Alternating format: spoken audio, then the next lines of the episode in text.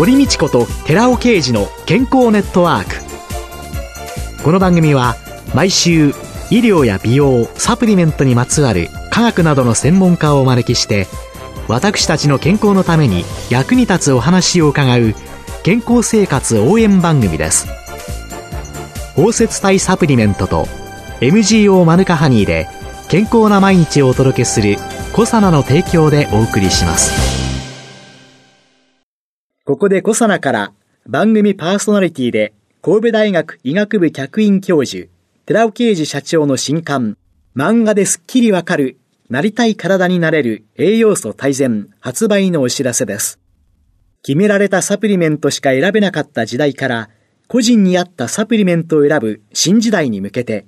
なりたい体になるにはどんな栄養素が必要なのか、ダイエット、筋肉、美肌効果など目的別に栄養摂取、プラスサプリの組み合わせを漫画でわかりやすく解説します。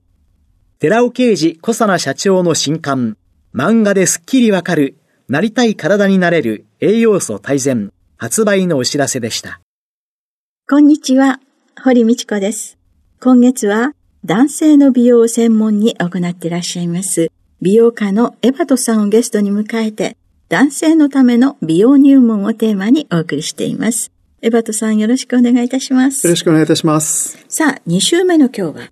男性の頭皮ケアの基本と題して伺ってまいります。やっぱり男性もやっぱ頭皮ケアしていただくっていうのがすごく大事になるかなというふうに思っていて、頭皮ケアをしていただくことによって何がどういうふうにいいかっていうと、まず頭皮環境を整えられるっていうところがあるんですね。頭皮環境を整える。それによって、やっぱり健康的で太く強く抜けにくい髪の毛も育ちやすくなるっていうところがありますし、吹きやかゆみといった頭皮トラブルの防止にもなるので、ぜひ頭皮ケアも積極的に行っていただきたいなというふうに思っています。頭皮環境を整えるというのは、具体的にはどういう？わかりやすく言うと、頭皮って髪を育てる土壌なんですよね。植物も肥料をあげても土の質が良くないと育たないじゃないですか。それと同じで頭皮、元々のベースとなるところをしっかりと整えることによって健康的な髪が育ちやすくなるっていうところがあるので、うん、ただ頭皮環境っていうのはいろんな要因で悪化しやすくなったりするんですね。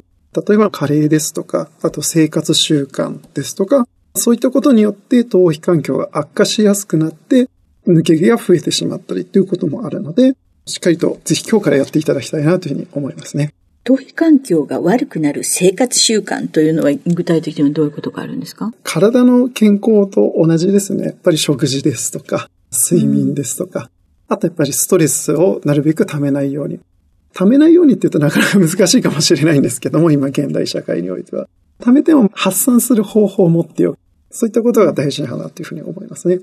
髪の毛が多い男性とか、今とってもいい状況の人っていうのも、これはやっぱり頭皮ケアきちんとした方がいいですか？そうですね。今は大丈夫かもしれないけども、10年後、20年後もう大丈夫という保証はないので、しっかりと頭皮ケアをしていただくことによって、髪の毛で将来悩みにくくなる。そういった予防の意味も兼ねて、ぜひ攻めの頭皮ケアっていうふうに僕は言ってるんですけども、やっていただきたいなっていうふうに思ってますね。じゃあ、その攻めの頭皮ケアというのの中で、一番重要なのは何ですか？まず正しいシャンプーをしていただくっていうところが大切になります。正しいシャンプーの仕方とは？まず、シャンプー選びっていうところですね。自分の頭皮に合ったシャンプーを選びましょうっていうところですね。シャンプーの一番の目的っていうのが頭皮の汚れを落とすっていうところが大事な目的になるので、そこがもし汚れが十分に落ちきれないシャンプーを使っていたりですとか、逆に必要な油まで落ちすぎてしまうシャンプーを使っていると、それがもうやっぱり頭皮環境の悪化っていうところにつながっていってしまうので、適度に洗える。洗った時に結構スッキリするな。一回のシャンプーでも結構スッキリするなとか、あの、ベタつかないなですとか、あと、頭皮がかさつかないなっていうものを選んでいただくっていうことが大事になりますね。女性の場合ですとね、髪がちょっとふんわりするとか、えー、ボリュームが出るようなシャンプーだとか、というので選ぶんですけれども、地肌の方を大切に考えそうですね。地肌もそうですし、両方ですね。やっぱり髪の毛もすっきりとベタつかないものを使っていただくっていうのがいいかなというふうに思いますね。やっぱりどうしても男性は皮脂が多いので、結構皮脂汚れが詰まりやすかったり、残りやすかったりっていうことがあるんですけども、それを適度に洗えるっていうところですね。じゃあやっぱり男性用のシャンプーの方が。もちろんそれでも全然構わないんですけども、中には男性向けのシャンプーって結構洗浄力が強かったりするので、強すぎる。男女両方使えるよっていうものでもいいですし、そこは全くこだわらずに、本当に適度に洗えるものっていうものを見つけていただいたらいいんじゃないかなと思いますね。そしてシャンプーの仕方。まず、しっかりと夜洗いをしていただきたいんですね。シャンプーをつける前に。つける前にシャワーで夜洗いをしっかりしていただくっていうことが大事になっていて、40度を超えないぐらいのぬるま湯で1分ほど湯洗いをしていただくっていうことがすごく大事になります。この湯洗いなぜ大事かって言いますと、湯洗いをしていただくことによって汚れが浮きやすく、シャンプーで落としやすくなるんですね。車の洗車する方だったらわかると思うんですけども、手洗いするときっていきなり多分シャンプーつけないと思うんですよ。つけちゃうとやっぱり車の傷になってしまったりとか、思ったほど汚れが落ちないっていうことがあるので、まず水で軽く湯洗いしていただくことによって、頭皮の汚れも落ちやすくなるっていうところがあるので、ぜひやっていただきたいなというふうに思いますね。その温度はだいたい40度ぐらい ?40 度超えないぐらいがいいと思います。40度超えあまり熱すぎるお湯で洗ってしまうと、必要な潤いも落ちてしまって、頭皮のかさつきとか乾燥の原因になってしまうので、人肌ぐらいの温度っていうんですかね。その程度のぬるま湯で洗っていただくっていうのが大事になりまして。湯洗いをする。そしてその次はその次はシャンプーを手に軽く取って泡立ててから頭皮になじませる。洗っていくっていうことが大事になります。頭も泡洗浄。そうです。泡立てることによって汚れを落としやすくする。頭洗ってる間にわーって泡立ってくるっていうイメージがあるんですけれども。そうですね。手元でモコモコにしなくても全然いいんですけども、軽くなじませてから洗っていただくっていう方がいいかなと思います。シャンプーを直につけるのではなくて、軽くで大丈夫です。でもやはり泡で洗うんだよということを認識して。はい。前回の肌でもお話ししたように泡で洗うということがすごく大切になりまして。で、その次なんですけども、これ結構男性やりがちなんですけども、爪を立ててゴシゴシと洗ってしまう。それは抜け毛の原因になってしまうので、ぜひ今日からやめていただきたいなというふうに思いますね。自分で洗うときには爪を立てないで。立てずに指指の腹で洗えばいいんですそうですね。指の腹で上下左右に頭皮を動かすように洗っていただくと、頭皮マッサージにもなりますし、汚れもしっかり落ちやすくなるっていうところがあるので、そういうふうに洗っていただくといいんじゃないかなと思いますね。あともう一つちょっと実は気をつけていただきたいところがあって、はい、意外と忘れがちなあの、生え際ですとか、耳の裏ですとか、はい、あとこの襟足っていうところもしっかりと洗っていただきたいなと思います。洗い残しがないようにということで、はい、生え際、耳の後ろ。そうですね。そこは実はすごく皮脂が多い部分っていうふうにも言われているので、そこをしっかり洗っていただくことによって、匂いケアにもなるので、ぜひしっかり洗っていただきたいなというふうに思いますね。あと、シャンプーで気をつけることは？しっかりと、まあ、すすいましょうというところですね。シャンプーが残ってしまうと、それが逆に頭皮環境の悪化になってしまったりすることがあるので、しっかりとすすいでほしいというところですね。で、すすいだ後は？すいだ後はバスタオルでしっかりと水気を取っていただいて。コンディショナーとか？あ、もちろんコンディショナーもはい、使っていただいて全然いいと思います。これは使っても使わなくてもそうですね。どちらでもいいかなと僕は思いますね。やっぱりその、どうしてもちょっと頭皮が髪がパサつくなとかっていうのであれば使っていただければいいですし、今結構トリートメントとかリンスを使わなくても髪がサラサラになるシャンプーっていうのもあったりするので、その辺は自分、ご自身の髪の毛と頭皮と相談しながら決めていただいたらいいんじゃないかなっていうふうに思いますね。で、あとはタオルドライ。ドライヤーでしっかり乾かすっていうところが大事になってくると思います。はい、あと、薄毛対策、育毛剤とかね、発毛剤とか、ドラッグストアの中でも薬局とかで売られてるんですけれども、これらに関してはどうですか？抜け毛が気にならない方でも、育毛剤、もし将来髪の毛で悩みたくないよっていうのであれば、育毛剤使っていただいてもいいんじゃないかなというふうに思いますね。多分一般的に皆さんが育毛剤って呼ばれてるものってその発毛剤と育毛剤分かれてるのを知らないよっていう方も多分いらっしゃると思うんですけども、うん、発毛剤っていうのは新しく髪の毛を作って新しい髪の毛を生やすっていうところ。育毛剤に関しては新しい髪の毛を育てるのではなくて今ある髪の毛を太く育てて抜けにくくしましょうっていうところが目的になっているので、そこは気をつけて選んでいただけるのがいいんじゃないかなというふうに思いますね。はい。育毛剤と発毛剤の違いを知って、きちんと使い分ける。これ、育毛剤にもいろんな種類があるんですけれども、はい、そういうのを選ぶときのポイントって何かありますか？まず、成分のところをチェックしていただくのがいいかなというふうに思ってまして、はい、まあ、代表的な成分として、アデノシンと呼ばれるものだったりとか、はい、T フラノバン、サイトプリン、ペンタデカンっていうふうな育毛成分などなどがあるんですけども、これらの成分は脱毛症のそのガイドラインと呼ばれるものがあるんですけども、それで有効性が認められているところもあるので、そういった成分が入っているかどうかっていうのを確認して選んでみていただければいいんじゃないかなというふうに思っています。育毛剤とか、これはやはり医薬部外品の？そうですね。育毛剤は医薬部外品に当たります、ね、医薬部外品に当たるんですね。はい、そうすると成分が全部書いてあるので、はい、さあその成分もう一度アデノシン、T フラノバン、サイトプリン、ペンタデカン。これらをきちんと見て、これらが入ってるようなもの。そうですね。有効性が認められている成分というところなので、割と多くの育毛剤に入っていたりするんですけども、うん、1ヶ月使ってみて、もし効果実感できなければ別のものを試してみるっていうふうな、柔軟にいろいろ試してみていただければいいんじゃないかなと思います。はい、先ほど生活習慣で食事、睡眠、ストレスの発散解消などがとても大切ですよというふうにお伺いしたんですけれど、食事なんかで特に気をつけた方がいいことっていうのは？やっぱり体に悪いものは食べないっていうところがすごく大事かなと思いますね。健康を害するもの、例えばファストフードですとか、甘いものですとか、そういったものを控えていただくだけでも結構違うかなというふうに思っていて、なかなかやっぱり健康にいいものを食べましょうってなると、ちょっとこうハードル 高く感じたり、なかなか続けるのが大変だったりということがあると思うんですけども、そうじゃなくって、普段やりがちなちょっと背徳感を感じるようなご飯っていうんですかね。そういった食事をちょっと我慢しようかなとか、今日はちょっと揚げ物やめとこうかな、みたいなことを気をつけるだけでも僕は全然違うと思うので、そういったところ気をつけていただければいいんじゃないかなと思いますね。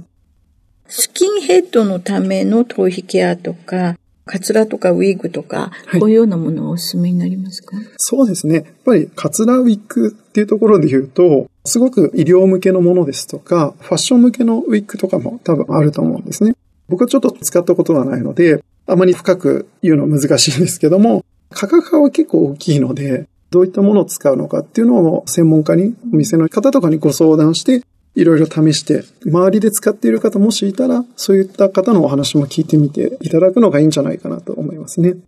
で、あと、スキンヘッド、はい、もう髪がない、そういう方の頭皮ケアは、はい、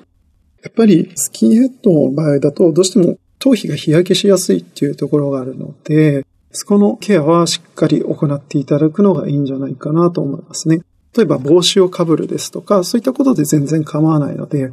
どうしても髪の毛があるから紫外線から頭皮を守るっていうところがあるんですけども、やっぱりその防御するものがやっぱりないっていうところで、帽子かぶったりですとか、そういったことをしていただければいいんじゃないかなというふうに思いますね。はい、はい、ありがとうございました。今週のゲストは美容家のエバトさんでした。来週もよろしくお願いします。どうもありがとうございました。続いて、寺尾刑事の研究者コラムのコーナーです。お話は、小佐奈社長で神戸大学医学部客員教授の寺尾啓二さんです。こんにちは、寺尾啓二です。今週は先週に引き続き、ヒトケミカルによる AMPK 活性化と非アルコール性肝炎の予防というタイトルでお話しさせていただきます。ヒトケミカルのコエンザミ Q10 の AMPK 活性化による脂肪肝の改善に関する学術誌のフードファンクションに2019年に報告されたコエンザミ Q10 は AMPK 経路の活性化を介して高脂肪食が誘発する非アルコール性脂肪性肝疾患を軽減するというタイトルの研究論文を紹介していきます。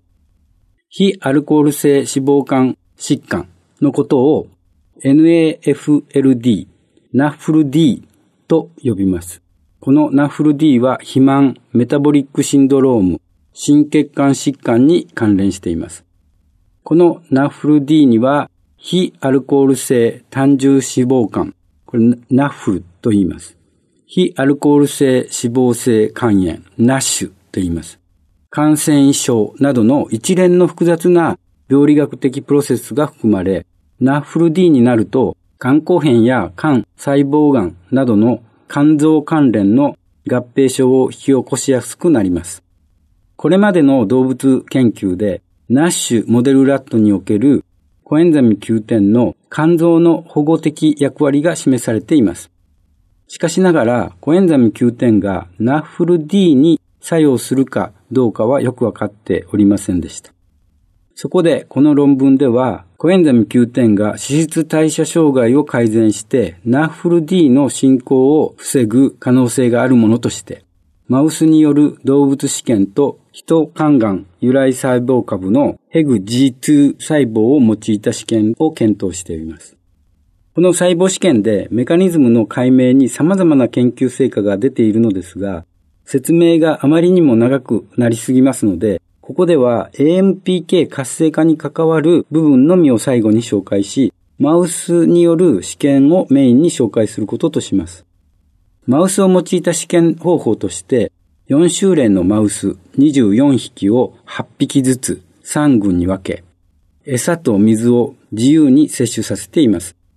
その3群とはコントロール群として10%のエネルギーを脂肪として含む通常の食事、低脂肪食。高脂肪食群としては60%のエネルギーを脂肪として含む食事、高脂肪食。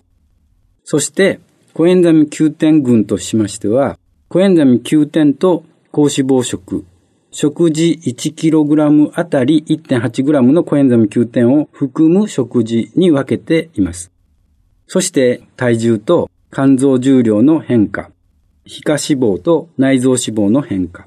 血清中の HDL コレステロールと LDL コレステロールの変化、血清中の中性脂肪と総コレステロールの変化を測定しています。まず、体重の変化を見ています。高脂肪食を摂取したマウスは著しく体重が増加していきますが、コエンザミ Q10 を同時に摂取すると、高脂肪食と比較して体重増加が36.5%も減少しています。同様に肝臓重量もコエンザミ Q10 摂取により減少しています。さらに高脂肪食で誘発された皮下脂肪及び内臓脂肪がコエンザミ Q10 の摂取によって減少することも分かりましたお話は小佐の社長で神戸大学医学部客員教授の寺尾啓二さんでした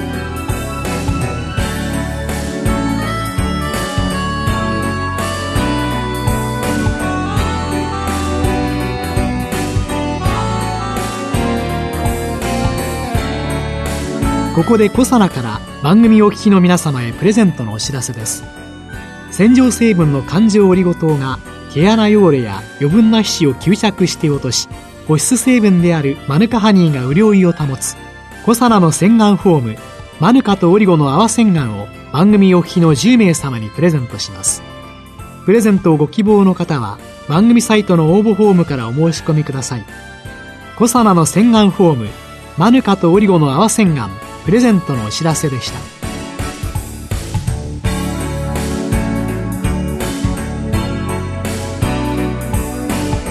堀道子と寺尾啓二の健康ネットワークこの番組は包摂体サプリメントと MGO マヌカハニーで健康な毎日をお届けするコサナの提供でお送りしました。